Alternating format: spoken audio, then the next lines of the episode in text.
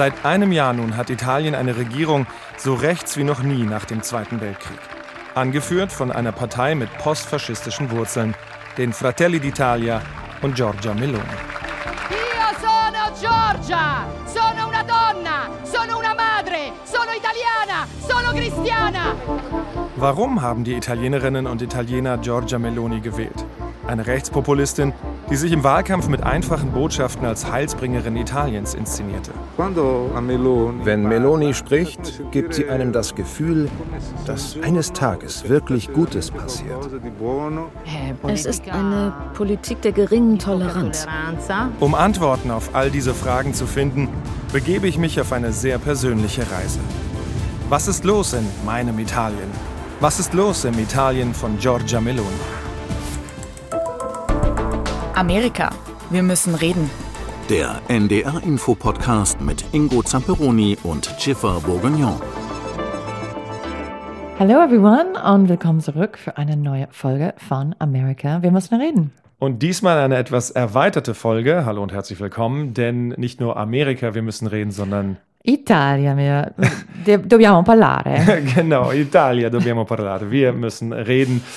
Denn am Montag, den 18. September um 20.15 Uhr läuft endlich äh, unsere Dokumentation in der ARD ähm, Mein Italien unter Meloni.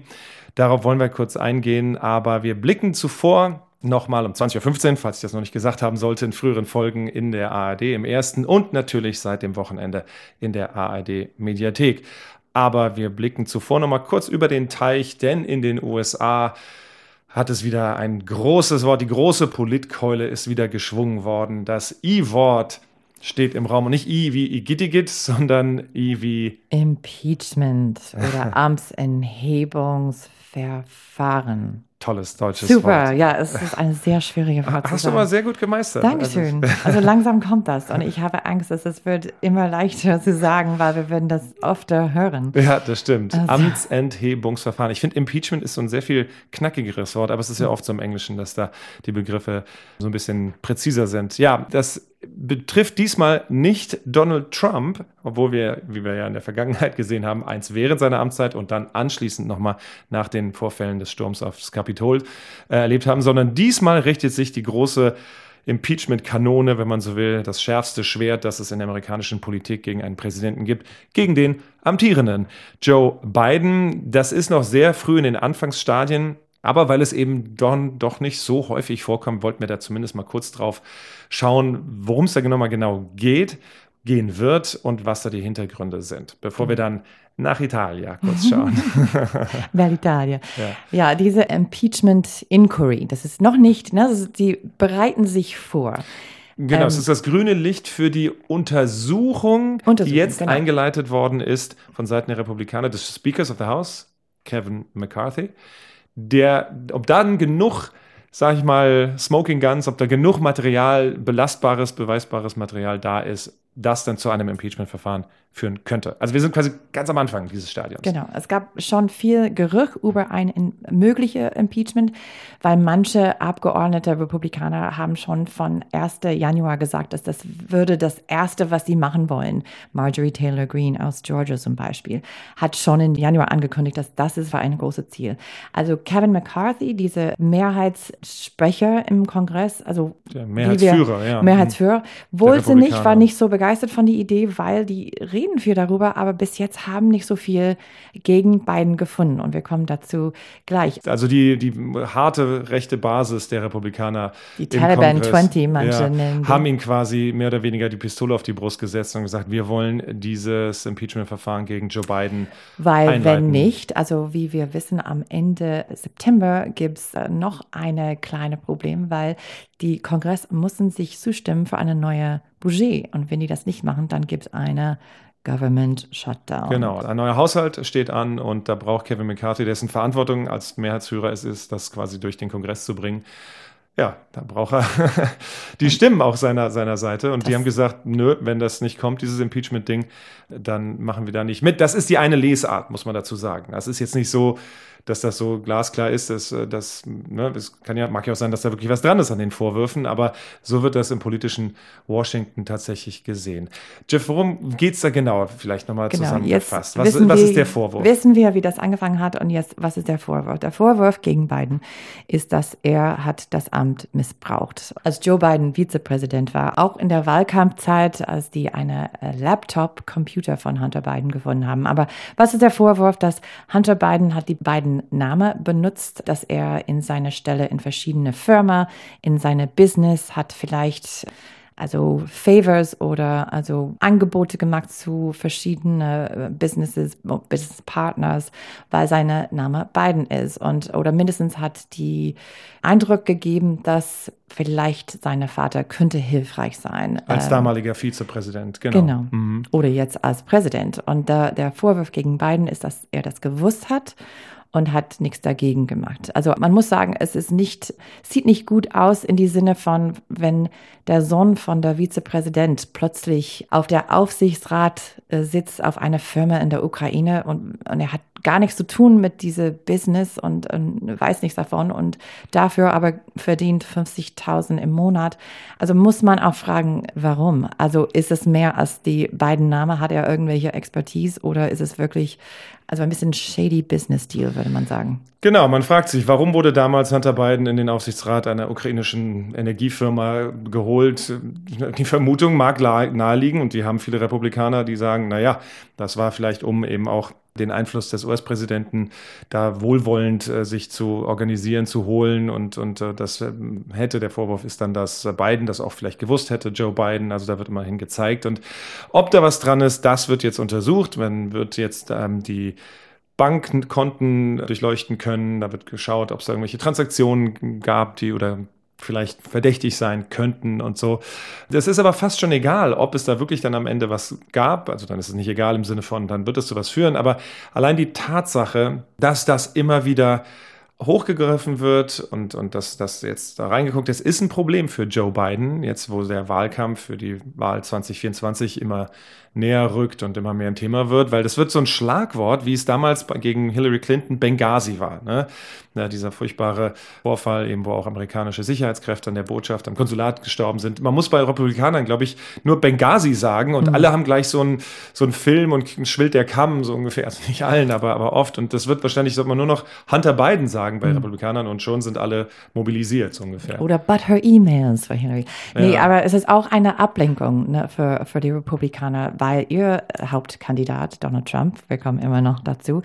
Also der, der jetzt führt, der ist noch nicht da. Aber man, doch, du hast recht, der äh, Hauptkandidat bis jetzt. Ja, ja, also. ja, also der, der, würde man sagen, der führende Kandidat, können ja. wir sagen. Also er hat, wie wir schon diskutiert haben in einer anderen Folge, vier verschiedene legalische, juristische Probleme, die ähm, vier verschiedene Prozesse stehen vor der Gericht und würden eventuell in der kommenden Monat auch vor der, eine Richter kommen. Und das ist auch vielleicht ein, nicht nur ähm, wegen Trumps Rache, dass er zweimal impeached war und aber auch eine Ablenkung, also zu zeigen, dass, ja, guck mal, Biden hat seine eigene juristische Probleme, nicht, es ist nicht nur mich, aber insofern ist, ist es ein bisschen mehr Tit for Tat, eine Leveling the Playing Field, würde man sagen, vielleicht. Oh, das ist auch ein schönes äh, Sprichwort, also eine Redewendung im amerikanischen Waffengleichheit herstellen, könnte man vielleicht sagen. Ne? Hm. Also, äh, dass, dass man, man auf beiden Seiten das hat. Naja, der Vorwurf war ja damals, als die Impeachments gegen äh, Donald Trump von den Demokraten vorangetrieben wurden, da kam ja auch dann von der anderen Seite, muss man der Fairness halber sagen, dass das auch, den Hexenjagd wird immer wieder gesagt, aber dass es auch irgendwie ein Ablenkungsmanöver ist und, und, und ein politisch motiviertes, ähm, man muss dazu sagen, ein Impeachment ist eigentlich immer politisch motiviert, weil es ja kann nicht strafrechtlich und, und juristisch in dem Sinne etwas mit sich zieht. Ähm, ja, aber man muss auch sagen, das Impeachment war mindestens bevor Trump irgendwas, das nur benutzt war in der schlimmsten mhm. Fälle. Es war wirklich nur allerletzte dreimal davor in den 200. Resort, genau, mit, mit Nixon zum Beispiel und Watergate. Und, und aber dann war seine eigene Partei, die Republikaner haben gesagt, du musst jetzt raus, du musst gehen. Genau, er ist sogar zurückgetreten, um ein Impeachment zu vermeiden, Mhm. damit es jetzt gar nicht so kommt, damit das Amt auch gar nicht besudelt wird von diesem Prozess, wenn man so will. Ja. Aber So. Bill Clinton war auch, ist, ist dann durch diesen Prozess gegangen. Seine Partei war auch am Ende mit ihm. Also Trump, dann, dass er zweimal in ein Amtszeit impeached war, ist wirklich, ähm, wie man so häufig sagt, unprecedented. Das ist wirklich, das sowas haben wir nie gesehen. Aber das war, man kann dann sagen, okay, dann sind die Demokraten schuld, weil die mussten das dann nicht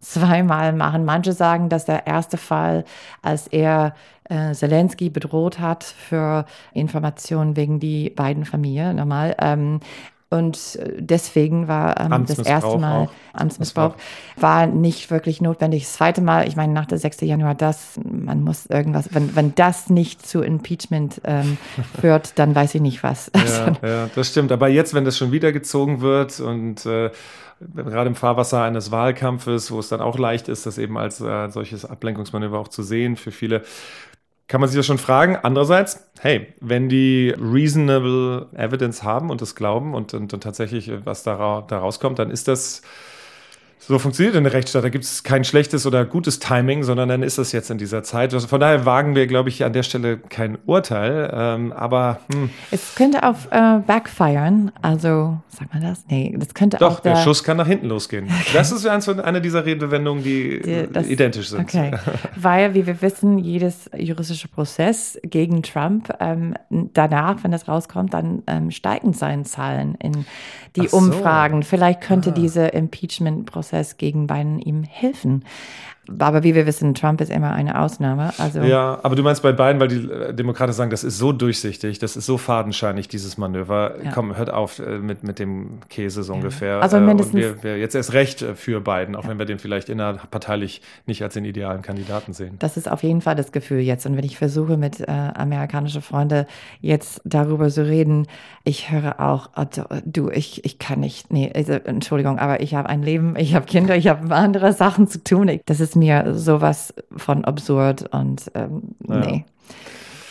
Na gut, aber wir wollten zumindest darauf einmal kurz eingehen, weil, wie du sagst, es ist eigentlich was Besonderes, also nicht weder, das meine ich jetzt neutral in dem Sinne, es ist was Außergewöhnliches, das ist das bessere Wort, mh, dass ein Impeachment-Verfahren, es ist ja noch nicht das Verfahren, sondern es ist quasi das grüne Licht für die Untersuchung, ob es eins geben sollte oder geben wird, ob Kevin McCarthy das quasi jetzt nur aus innerparteilich taktischen Gründen erlaubt hat, damit die Ruhe geben und den Haushalt durchkriegen. Das mag das eine sein, aber ähm, da wollten wir zumindest nochmal kurz darauf eingehen, weil es auch vergangene Woche hier in Deutschland für Schlagzeilen natürlich gesorgt hat. Und ich glaube, ich bleibe dabei, es wird für Biden in welcher Form auch immer ein ja, schon ein Problem, dass er nicht einfach so aussitzen kann, ignorieren kann oder so. Andererseits pff, ist fast egal, was er dazu sagt. Äh, Die, die andere Seite wird es ihm, glaube ich, eh nicht glauben. Und ich glaube, der Effekt, den es jetzt schon hat, äh, wenn man auf republikanischer Seite sagt, Hunter Biden, dann sagen alle, guck mal, ihr zeigt alle auf Trump, aber was ist denn bei euch da? Kehrt mal vor eurem eigenen Hof. Das ist auch eine schöne Redewendung übrigens, vor dem eigenen Hof kehren oder vor der eigenen Haustür. sagt Was war das nochmal? Ja, vor der eigenen Haustür kehren. Also nicht in, der- auf den Schmutz bei den anderen zeigen, Mhm. sondern bei sich selber erstmal für Ordnung sorgen. Wir haben auch eine ähnliche. Also es gibt ja auch die, wer in einem äh, Glashaus lebt, soll keinen Stein werfen. Ich glaube, das Ja. ist auf Deutsch. Das ist auch auf Deutsch so ja. ähnlich. Don't Guck mal, throw. heute haben wir eine Menge Redewendungen gleich. Du, okay. Jetzt kennen wir ein paar Redewendungen in Italienisch. Außer La Vita è Bella. da gibt es ganz schön viele. Ja, wir machen einen kleinen Ausflug äh, von den USA zurück nach Europa, äh, in den Süden des Kontinents, nach Bella Italia. Meine zweite Heimat. Wir hatten es ja schon mal angerissen während der Dreharbeiten. Ende Mai, Anfang Juni haben wir ja eine Folge quasi äh, transalpin gemacht. Du warst hier in Hamburg und ich war in Bologna und in Ferrara gerade unterwegs bei den Dreharbeiten. Insofern ist es nicht das erste Mal, dass wir hier ansprechen. Aber jetzt kommt der Film äh, Mein Italien unter Meloni eben ins erste deutsche Fernsehen und in der ARD Mediathek ist er schon seit dem Wochenende abrufbar. Und da wollten wir einfach ein bisschen nochmal drauf gucken, ähm, weil es uns auch hier innerfamiliär auch sehr beschäftigt dachte. Diesmal geht es nämlich um meine Familie in dem Sinne. Also meine amerikanische Familie ist ja auch meine, aber mein Vater, mein Onkel, meine Cousinen, Freunde aus der Kindheit und ich habe das, glaube ich, das letzte Mal schon auch erwähnt. Ein sehr, sehr persönlicher Film, weil äh, meiner ersten Erinnerungen, glaube ich, meine ersten Schritte auch, an die ich mich erinnere, erinnern kann, waren am Lago Maggiore, am Strand von Lido degli Scacchi. Das ist eines dieser Strandbäder auf der Höhe von Ferrara, südlich von Venedig, nördlich von Rimini an der Adria. Und ähm, ja, da habe ich sehr viele Erinnerungen. Und ähm, ja, wir waren da und haben unter anderem am Lido degli Scacchi Tonio Brugnati getroffen. Den äh, kenne ich wirklich, seit der Teenager war und ich ein kleiner Bub, äh, dessen Familie dieses Strandbad seit, ich glaube, jetzt in der dritten Generation fast schon betreibt. Äh, und die meisten Strandbäder sind äh, gepachtet äh, vom, von der öffentlichen Hand. Ähm, dieses ist tatsächlich ein Strand, der der Familie gehört. Ich weiß gar nicht, wie das jetzt damals juristisch und so, wie man, manche Ausnahmen gibt es da und deswegen ist das auch, ist, ist da sehr viel Herzblut drin, ähm, dass diese Familie da reinsteckt. Und ich weiß noch, die Großmutter von Antonio hat die Sonnenschirme genäht früher und der Großvater hat immer mit dem Traktor die Kinder rumgefahren. Also es ist sehr viel da unterwegs und jetzt ist Antonio ähm, fast ja, Mitte bis Ende 50 wird er sein. Hm, da der die Hauptfigur, die ganze Familie hilft und packt mit an. Und Antonio, mit dem habe ich nie groß über Politik gesprochen, äh, weil man ist am Strand, und wie geht's so, was macht's Wetter und so weiter, wie war das Jahr? Und äh, jetzt haben wir das zum ersten Mal gemacht und ich bin ihm auch sehr dankbar, wie allen, äh, die ich in die, für diesen Film getroffen habe, dass sie so offen und, und auch ehrlich und äh, auch zugänglich waren für meine Fragen, für unsere Fragen. Und eben die Frage, wie er die neue Regierung sieht, das war meine äh, erste Frage und, und ob er eben von Giorgia Meloni, die ja die erste Regierungschefin des Landes ist, die erste Frau an der Macht, was, glaube ich, schon auch ein Faktor war für viele, aber eben die erste Regierungschefin auch, die aus einer Partei mit postfaschistischen Wurzeln kommt. Es waren, muss man dazu sagen, schon immer faschistische Nachfolgeparteien, postfaschistische Parteien mit in der Regierung. Berlusconi hat Mitte der 90er den MSI an Bord geholt. Das war die direkte Nachfolgepartei ähm, der Faschisten im Zweiten Weltkrieg oder zumindest dies für sich beansprucht haben. Und da ist dieser, dieser Fall schon mal eingetreten, aber jetzt zum ersten Mal äh, die stärkste Kraft nach der Wahl im vergangenen Herbst mit 26 Prozent damals äh, die erste Mal, das erste Mal die Regierungschefin. Und die Frage, die mich im Film auch sehr bewegt hat, ist, ist es quasi, weil ganz die, die Gesellschaft so nach rechts gerückt ist oder weil es andere Gründe eben dafür gab. Und Antonio sagte halt, dass er von Politik eigentlich nie viel erwartet hatte und abgeschlossen hatte, aber jetzt sich was verspricht, weil er das zum ersten Mal seit langem das Gefühl hat, wenn, wenn sie spricht mit Giorgia Meloni, dann passiert was Gutes. Nachrichten. Ich will dir ja nicht nahe treten, aber die habe ich schon gar nicht mehr geschaut. Jetzt aber, wenn Meloni spricht, kommt es mir so vor, als wäre sie eine von uns. Sie spricht so wie wir. So wie ich jetzt mit dir rede, aus dem Bauch heraus. Also und was hast du dann, Ingo, gedacht, wie du gesagt hast, du hast nie so richtig über Politik mit ihm geredet. Ich habe auch, als wir in Italien diese Sommer waren, habe ich gehört, dass äh, Italiener allgemein in der Sommerferien wollen nicht Politik diskutieren, weil die sind in Urlaub und wollen fröhliche Gedanken haben und wollen nicht tief da reingehen. Also hat es überrascht, was, was Antonio gesagt hat? Einerseits ja, andererseits nein, weil ich glaube, das ist schon so, dass Giorgia Meloni punktet so ein bisschen wie auch US-Präsidenten wie George W. Bush mit einer Volksnähe. Ja, sie kommt aus einem römischen Arbeiterviertel aus der Hauptstadt, spricht nach wie vor diesen fetten äh, römischen Akzent, also hat sich da jetzt nicht auf irgendein Hochitalienisch umgebogen sozusagen, so sehen das viele Anhänger äh, und, und, und spricht da, glaube ich, vieles an, was Menschen wie Antonio unter den Nägeln brennt. Ähm, und deswegen war das, war das glaube ich, ein, ein Aspekt. Ähm, in seinem Fall hat sie sich auch sehr für die Strandbadbesitzer eingesetzt, weil die EU will das Vergabeverfahren ein bisschen transparenter machen und da haben die sich auf die Hinterbeine gestellt und da hat Meloni gesagt, ja, ja, ich bin bei euch. Außerdem hat sie auch profitiert, dass äh, die Sandlieferungen, nachdem es im Winter viel Sand verloren wurde, durchgezogen wurden. Ähm, das wird ihr angerechnet. Äh, also ob das wirklich da so ist, das ist ja immer so die Frage, das sehen wir auch in den USA. Ne? Man hat so das Gefühl, ob das dann wirklich so ankommt, das, was so versprochen wird, ob das eine, ein Resultat auch der Politik in der Hauptstadt ist. Das war, sei mal dahingestellt. Aber ich muss sagen, so sehr äh, Anti-Politik sind die Italiener am Strand gar nicht gewesen, als wir da waren. Also wir haben zum Beispiel eine, und das ist eine meiner Lieblingsszenen auch in dem Film, eine Boccia spielende Rentnertruppe, die wirklich jeden, und als wir dann ein paar Wochen später im Sommerurlaub selber dann am Lido degli Scacchi wieder waren, waren die natürlich auch alle am Nachmittag, so ab 15 Uhr. Die sind immer da. Dann sind die immer da. ja. Und äh, das hat schon was sehr Rührendes und äh, auch Kauziges und ähm, ja, und, und die haben sehr bereitwillig, weil ich, da hatte ich ja nicht verabredet vorher, dass ich da kommen würde, sondern die bin ich einfach mit laufender Kamera auf die zugegangen, habe gesagt, sag mal, Signori, ähm, cosa ne pensate di Giorgia Meloni? Was denkt ihr? Und dann kamen relativ äh, überraschende Antworten. Meine Herren, entschuldigen Sie, darf ich Sie etwas fragen? Sind Sie mit Giorgia Meloni zufrieden? Ja, ja. Klar, aber wenn sie mit den Ideen der Vergangenheit kommt, dann nicht. Sie sprechen gerade mit einem überzeugten Kommunisten. Aber im Moment kann ich ihr was abgewinnen. Wenn sie so weitermacht, habe ich nichts dagegen. Verstehe ich Sie richtig? Sie sind Kommunist, aber haben Meloni gewählt? Nein, gewählt habe ich sie nicht. Aber wenn es so weitergeht, gefällt sie mir. Sie tut eine Menge. Wenn es so weitergeht, dann wähle ich sie nächstes Mal. Wenn einer etwas gut macht. Guter Wurf. Von wegen. Schlechter Wurf. An diesem Strand zu sein, für mich fühlt es sich jedes Mal wie nach Hause kommen an. Ciao Mauro. Gina, piacere. Gut schaust du aus, wie immer. Ich bin fit, meinst du? Danke für das Kompliment. Führst mich ein bisschen rum? Hat sich was verändert? Komm mal mit. Antonio kenne ich gefühlt eine Ewigkeit. Aber was er politisch denkt, habe ich ihn nie gefragt. Er erzählt mir, dass er Meloni gewählt hat, aus Überzeugung. Ich glaube sehr an die neue Regierung, weil ich bereits Veränderungen sehe, auch für uns Strandbadbetreiber. Davor wurde zwar immer viel geredet, aber Hilfen haben wir nie bekommen.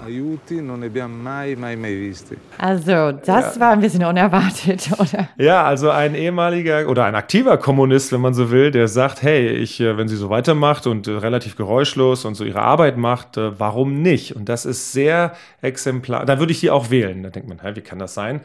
Da könnte man, du hast neulich mal gesagt, naja, wie bei der Hufeisentheorie, ne? die, die Extremen, wenn man so möchte, sind sich oft wie die Enden eines Hufeisens Treffen dann sich, näher ja, treffen sich wieder äh, nach hinten. als, als die Mitte. Insofern kann jemand, der immer Kommunist war, jetzt eben plötzlich sagen, okay, ähm, dann will ich auch äh, Meloni. Und das ist etwas, was ich so in dieser Reise, bei diesem Dreh am meisten so mitgenommen habe. Dieser Pragmatismus, was Politik betrifft. Da ist weniger, habe ich so empfunden, Ideologie. Natürlich haben viele auch, die, die mit dem Postfaschismus äh, sympathisieren und so, auch deswegen Fratelli d'Italia gewählt, die Partei von Giorgia Meloni.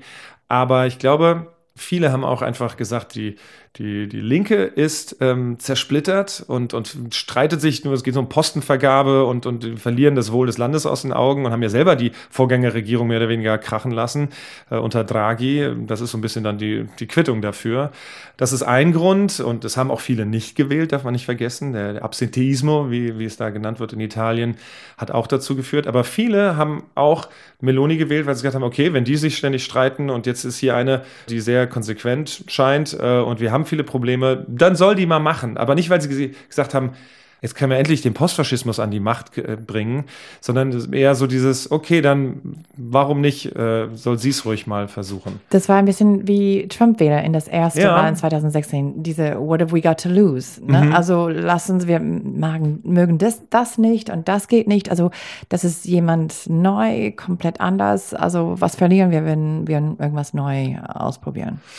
Und man muss sagen, seit Giorgia Meloni an der Macht ist, ist es relativ geräuschlos, sowohl ins, nach außen hin. In Europa tritt sie nicht so rabiat auf, wie viele befürchtet hatten. Die Urbanisierung Italiens hat noch nicht in dem Sinne stattgefunden.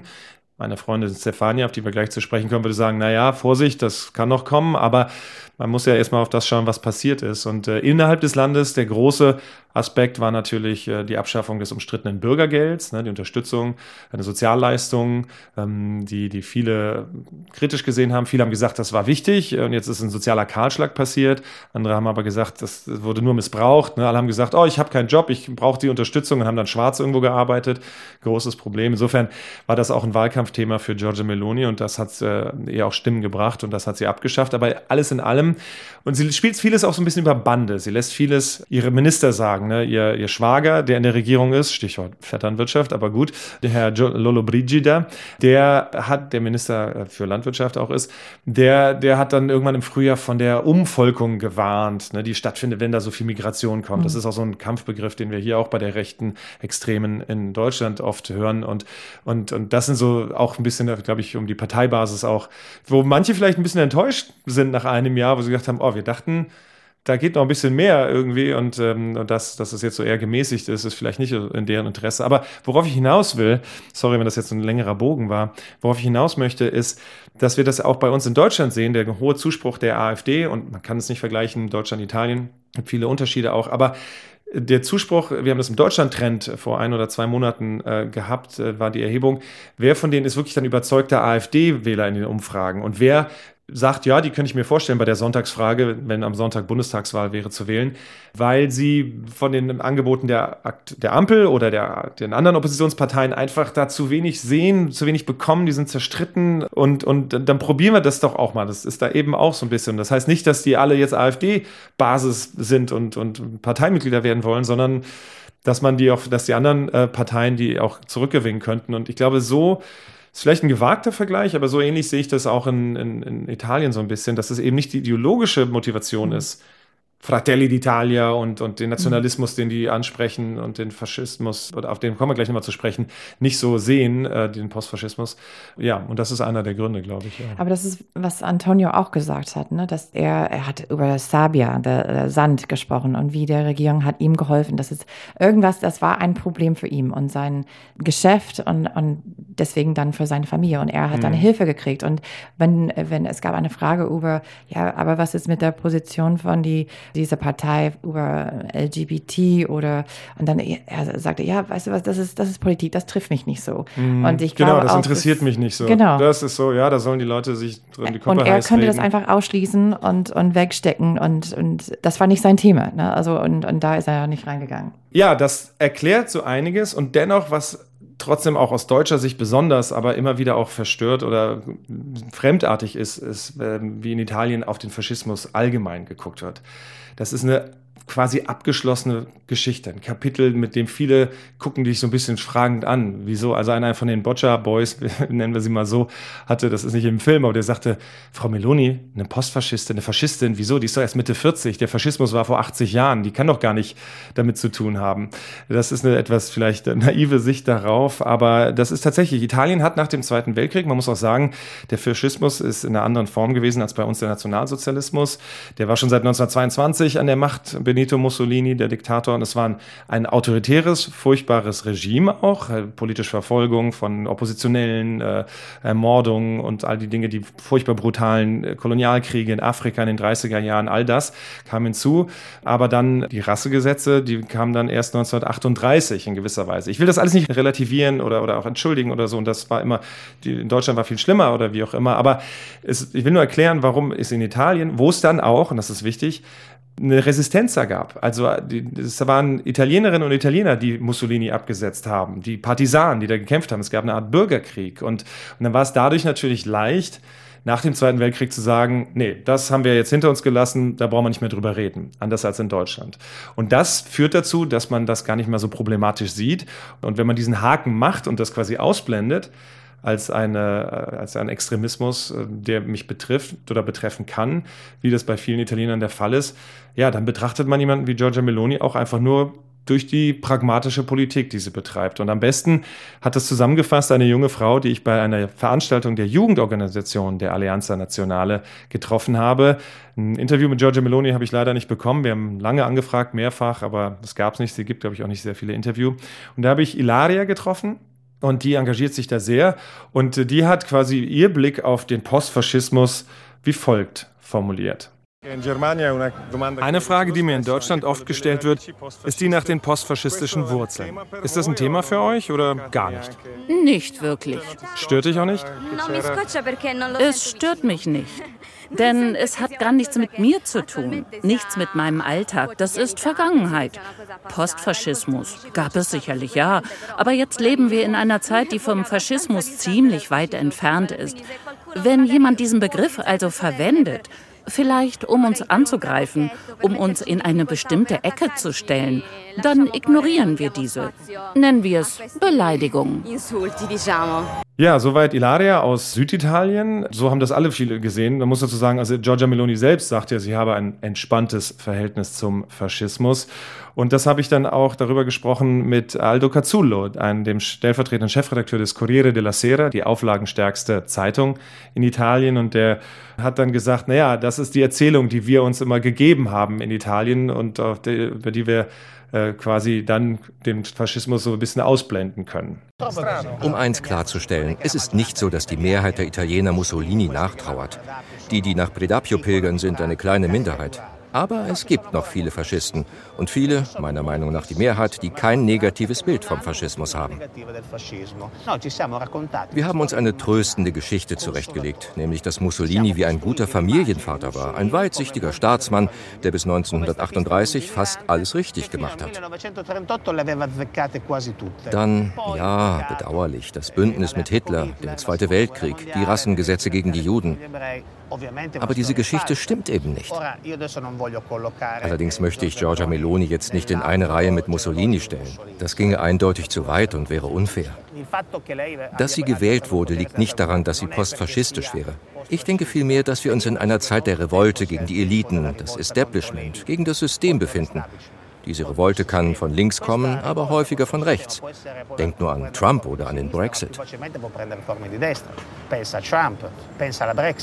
Ja, das mag aus deutscher Sicht befremdlich klingen und was noch viel befremdlicher war, wir waren ja für den Film auch in Predapio in Emilia-Romagna, wo Mussolini geboren ist, wo er äh, dann sein Grab auch hat, das steht da, ist eine Art Pilgerstätte und sein Wohnhaus zu einem privaten Museum umgebaut worden ist von einem, der das äh, gekauft hat und äh, total also uneingeordnet das Ganze einfach so stehen lässt. Und in äh, Predapio kann man in der Hauptstraße in Souvenirläden Mussolini-T-Shirts, Mussolini-Aufkleber, Mussolini-Wein kaufen. Also es ist wirklich befremdlich wirklich unfassbar, dass sowas existiert. Man kann das also gar nicht vorstellen, besonders wenn man hier, man hier in Deutschland lebt. Ja, man stelle sich vor, irgendeine so Pilgerstätte zu irgendwelchen Nazi-Größen. Mhm. Ähm, das, äh, man, man, sieht ja auch in Österreich, was die Probleme haben, was zu tun ist mit äh, Hitlers Geburtshaus, ne, wo man immer noch nicht so richtig, ich glaube, jetzt soll eine Polizeistation reinkommen. Aber andererseits ist es so vielleicht auch die Tatsache, dass es so möglich ist in Italien. Es sagt sehr viel aus über den Umgang mit der Vergangenheit und dem Erbe des Faschismus in Italien Gleichzeitig frage ich mich manchmal, naja, dadurch, dass es so eher, ja, das war da und nicht so beachtet wird, also existieren darf, aber kein großes Ding draus gemacht wird, führt es dazu, dass eben auch gar nicht so viele dahin fahren. Also es gibt's, deswegen wollten wir es zeigen, dass das möglich ist, aber es ist jetzt auch nicht wirklich ein Hotspot. Also es kommen immer wieder natürlich äh, Postfaschisten und so da mal hin. Und letztes Jahr zum 100. Jahrestag der Machtergreifung Mussolinis war natürlich ein 2000 Menschen dort zu so einem Aufmarsch. Aber es ist jetzt nicht so, dass da in diesem Museum da ständig da die, die, die Leute hinpilgern und so. Und wer weiß, vielleicht ist das sogar ein ja, zumindest ein effektiver Angang, um, um das so ein bisschen dann auch äh, im Abseits zu halten. Aber es kann, es ist riskant. Es kann auch Warst jeder. du die einzige Besucher? Der ja, also als, als wir da waren, waren wir die einzigen da, mhm. weit und breit. Äh, und, und, und das ist auch ein kleines Kaff, aber man darf jetzt nicht denken, dass da jetzt, äh, ne, und viele Italienerinnen und Italiener, wenn du die so fragst, ah, wir waren im Predapio und gucken sich so an, aha, vielleicht haben sie den Namen schon mal gehört und dann warum? Also nicht so, dass jeder dann sofort weiß, ah, okay, beim Duce, sondern das, äh, das ist schon interessant und deswegen war es auch ein wichtiger Aspekt dieses äh, Films. Und natürlich gibt es auch die Gegenseite, die entsetzt ist über das, was passiert in ihrem Land, in Italien, dass da eben jetzt eine Partei mit postfaschistischen Wurzeln an der Macht ist. Entweder durch die Vergessenheit und das bringt aber am meisten auf den Punkt meine Jugendfreundin von Strandtagen, äh, Stefania, auf den Punkt, die ich in Bologna besucht habe und die sich sehr unwohl fühlt. Bologna muss man dazu sagen, du kennst es auch sehr gut, wir waren da diesen Sommer ja auch für nicht nur eine Gourmet-Hochburg ne, mit sehr leckere Parmigiano, Parmigiano tutto. Bolognese, ja, sì. ja. Gelato. Oh ja, oh ja, wir, bestes, beste Eis äh, dieses Sommers haben wir da gegessen. Also das ist nicht nur das, sondern natürlich auch eine Politik-Hochburg, eine mhm. Universitätsstadt, äh, die Älteste. rote Hauptstadt, äh, eine der ältesten oder sogar die mhm. älteste Europas und eine eher progressiv-liberale, junglich, also viele Studenten, links, viele ähm, gerichtete Stadt. Da ist natürlich Fratelli d'Italia nicht so gut angekommen und Stefan Stefania lebt da und ähm, die ist ziemlich entsetzt über das, was passiert. Und das darf man nicht vergessen, gibt es auch in Italien. Also es ist nicht so, dass alle sagen, ach, Meloni ist nicht so wild und, äh, und deswegen geht es gut. Und äh, Stefania sagt Folgendes. Ich möchte an einem Ort leben, an dem ich anders sein darf, an dem Toleranz herrscht. Und das sehe ich bei denen nicht. Ihre Art zu denken macht mir Angst. Ja, wir haben halt versucht, so ein bisschen, ja, die beiden Seiten auch äh, abzubilden und äh, nicht umfassen. Wir hätten, wir haben lange Gespräche geführt. Man kann in so einen Film von 45 Minuten natürlich nicht alles reinbringen. Aber ein Aspekt, den wir unbedingt reinbringen mussten und wollten und der in diesen Tagen auch wieder traurige Aktualität bekommen hat, ist das Thema Einwanderung, Migration.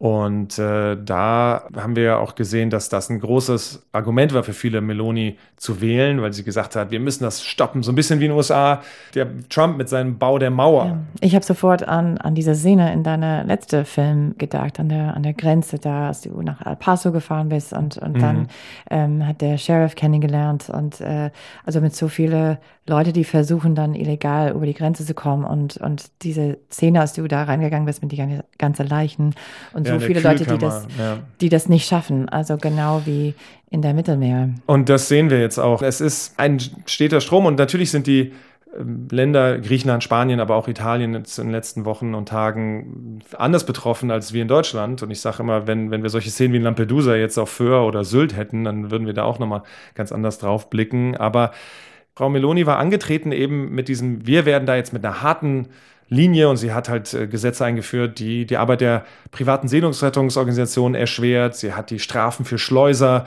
drastisch erhöht, in der Hoffnung, dass das abschreckt. Und in der Realität haben wir gesehen, dass im ersten halben Jahr dieses Jahres doppelt so viele wie im Vorjahr gekommen sind und es überhaupt nicht diesen Effekt hat. Und ich habe darüber mit Giovanna Di Benedetto gesprochen von Save the Children, der Hilfsorganisation, für die ich mich hier in Deutschland, deren deutschen Ableger immer mal wieder engagiere. Aber das war reiner Zufall, weil diesen Kontakt hat äh, meine Co-Autorin Daniela Agostini äh, parallel, ohne dass ich sie da darauf angesprochen hätte, gemacht und, und äh, recherchiert und ausfindig gemacht. Und Giovanna war aber sehr gut und die in, in der Erklärung, wie der aktuelle Umgang da ist. Und sie sagte, man muss eins nicht vergessen, das ist im Rahmen auch der europäischen Sichtweise derzeit. Ja, auch Deutschland ist diesen Asylkompromiss äh, mitgegangen, den man jetzt versucht festzuzurren, indem man eben so Sachen wie Asylzentren in den Außengrenzen macht, was wir früher in Deutschland immer abgelehnt hatten, oder eben vielleicht auch jetzt ist ins Gespräch gekommen, mit der Marine irgendwie die, die Grenzen zu patrouillieren im Mittelmeer. Also all diese Dinge, das ist nicht Italiens Stiefel, um in so einem Bild zu bleiben, sondern da ist äh, Meloni sehr auf einer im europäischen Kontext. Und sie sagt aber auch, der Versuch der Abschreckung, sagt Giovanna, hat dir irgendwas gebracht? Nein. Und das war ihre Aussage dazu. Sicher, die Flüchtlingspolitik dieser Regierung ist restriktiv. Aber da ist sie nicht viel anders als unter den Vorgängerregierungen. Und das ist ja auch die Haltung, die jetzt in Europa vorherrscht.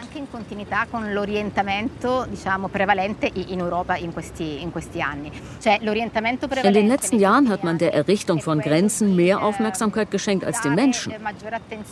Also Grenzen schließen, eine Politik der Zurückweisung und nicht eine, die den Schutz der Menschen an erste Stelle stellt. Aber hat all das die Geflüchteten abgeschreckt? Nein, sie haben sich trotzdem auf den Weg gemacht. Ja, das war sehr eindrücklich äh, in Catania, da äh, die Menschen zu treffen. Wir haben dann in einem Zentrum auch mit äh, Jugendlichen ähm, gesprochen. Im Film sieht man das dann auch, weil eines mir gar nicht so bewusst war vor diesem Dreh, dass eben so viele auch unbegleitete Minderjährige sind, alleine reisende Teenager, so also 10 bis 15 Prozent, Tausende in dem Sinne, Zehntausende. Dieser lebensgefährliche ja. Versuch, hier nach Europa zu kommen. Und äh, der junge Mann, mit dem du gesprochen hast, war die einzige ne, von seiner Gruppe, die, haben, die hat es geschafft, dann nach Italien zu kommen. Ja, ja, das ist wirklich sehr eindrücklich und es bleibt ein Dilemma. Wir müssen das irgendwie finden, einen Weg finden, dass man es kontrollieren kann, denn, denn ohne Kontrolle wird die Akzeptanz in Europa, in den Bevölkerungen schwinden und, und gleichzeitig ist es eine Realität, der wir uns irgendwie stellen müssen. Wir können nicht eine Mauer bauen und sagen, äh, uns egal, was auf der anderen Seite passiert. Und das wird uns auch, glaube ich, da diesen Konflikt irgendwie zu lösen, ist das zentrale Dilemma Europas derzeit. Und nicht umsonst ist Ursula von der Leyen auch jetzt nach Lampedusa gereist, glaube ich, um einfach auch ein Zeichen zu zeigen, wir haben das auch kapiert, dass wir da irgendwie ähm, was machen müssen. Ich hoffe, dass das da eben nicht nur bei schönen Bildern äh, oder in Anführungsstrichen schönen Bildern bleibt. Aber Stichwort Europa, damit beenden wir äh, diese Folge für heute mit meinem Vater, der auch ein integraler Teil äh, dieses Films ist, meine Familie. Wir sind in Luino am Lago Maggiore gewesen wo ich, wo er aufgewachsen ist, wo meine Eltern geheiratet haben, wo sie sich kennengelernt haben, auch Ende der 60er und wo ich meine Kindheit bei den Nonni viel verbracht habe und, und mein Vater blickt auf die italienische Politik sehr ernüchtert und frustriert und einer der Gründe, warum er auch nach Deutschland äh, gerne gegangen ist, äh, nicht nur wegen meiner Mutter, sondern auch um dieses Land zu verlassen, wenn man so will, Anfang der 70er. Und äh, für die italienische Politik ist er so äh, gemischt, aber er setzt halt sehr viele Hoffnungen auf Europa, um auch eine Regierung wie Giorgia Meloni in gewissen rechtsstaatlichen Banden zu halten, wenn man so will. Und, und es ist ein sehr wichtiger Anker, auch der ihm Hoffnung gibt. Und äh, das hat er gegen Ende des Films halt dazu gesagt. Für mich im Moment ist der große Anker, der große Bruder Europa. Hm. Und die haben immer mehr das Sagen und im Moment, die haben die Kasse. Hm. Das ist auch noch. Äh, hm. Wenn du die Kasse hast, bestimmt auch in einer Familie das Prozedere. Ja? Also für die italienische Politik per se bist du ziemlich hoffnungslos, aber für äh, Italien, für Italien dank Europa, sich, ja. Hast du also, Speranza, ich, ja, Hoffnung. Auf jeden Fall, weil immer mehr wir sind gehankert, wir sind ein Stück Europa, auch geografisch, das ist wirklich die Füße. Also, das heißt, du machst dir... Also warum ich bin so gelassen oder, wenn man will, nicht besorgt, liegt wahrscheinlich Schwäche und Stärke unserer parlamentarischen Republik in Italien. Wenn die Frau Meloni einen Fehler macht oder gravierende Fehler, da würde relativ schnell nach Hause geschickt. Weil der Parlament hat so eine Macht, der würde sofort den Stopp sagen. Aber das ist ein bisschen das Prinzip Hoffnung, nach dem Motto, na, das, das, ist so schlimm. Ja, das ist, das ist ein bisschen. Das wird sich eh korrigieren? Ja, die Italiener sind so, also teilweise die haben gerne so etwas entscheiden, aber die Möglichkeit auch, sich zu korrigieren. Also keine endgültige Entscheidung. In Bocca Lupo, sagen die Italiener. Ja, in Bocca Lupo. Hals- und Beinbruch oder so ähnlich, ne? genau. So wollen wir. Hoffen. Ja, soweit mein Vater. Dazu, so wollen wir hoffen. Also, ich glaube, so ein bisschen Hoffnung ist eben schon da und ich hoffe, das ist meine Hoffnung jetzt direkt mit dem Blick auf den Film, dass äh, wer ihn sich angucken möchte, ab sofort eben auch in der ARD-Mediathek. Mein Italien unter Meloni, dass wer immer diesen Film sich anguckt, nicht alles was das Land gerade an Problemen hat und was das Land umtreibt, natürlich äh, in dem Film abgebildet sehen kann und nicht alle Fragen beantwortet werden können, aber doch ein sehr facettenreiches Bild des heutigen Italiens bekommt. Und äh, wir haben in Deutschland ja eine gewisse Affinität auch dazu. Und, aber oft ist es nur Urlaub und Gelato und, und Strand und Sonne und so, aber da ist äh, eben sehr viel mehr dahinter. Und ich glaube, das ist die Hoffnung, die wir alle, die es gemacht haben, meine Co-Autorin Daniela Agostini und ich, in erster Linie, dass das äh, Bild da ein bisschen klarer wird, vielleicht, äh, was da gerade gerade los ist und vielleicht das eine oder andere schöne Bild, in dem man schwelgen kann, da eben dabei ist. Insofern würde mich freuen, äh, wenn das äh, viele anklicken und sich angucken. Und ähm, damit beenden wir diese heutige Folge von Amerika, wir müssen reden und Italia dobbiamo parlare. Abbiamo parlato, sozusagen. wir haben geredet über Italien und Amerika. Das nächste Mal dann wieder ein bisschen konzentrierter auf die Ereignisse in den Vereinigten Staaten von Amerika. Dann Bis sagen wir für heute Ciao. Ciao, a presto. Wie lange dauert noch der Krieg in der Ukraine? Das fragen wir uns seit dem ersten Tag im Podcast Streitkräfte und Strategien. Wie erfolgreich ist die Gegenoffensive? Die Ukrainer kommen, wenn überhaupt, dann sehr langsam voran. Sie kommen unter ständigem Beschuss voran, weil konstant nahezu Artilleriebeschuss herrscht. Und was sagen eigentlich Militärexperten über die Waffenlieferungen? Wir streiten ja in Deutschland ja auch leidenschaftlich über Wärmepumpen, aber wir streiten nicht über Leopard oder wir überlegen uns noch nicht, wie wir Leopard oder Puma-Bestellungen ein bisschen schneller durch die Runden kriegen. Ich bin Anna Engelke. Und ich bin Carsten Schmiester. Wir ordnen die Nachrichten aus der Ukraine ein. Jeden Dienstag und Freitag. Hören Sie gerne rein und abonnieren Sie den Podcast Streitkräfte und Strategien, zum Beispiel in der ARD Audiothek.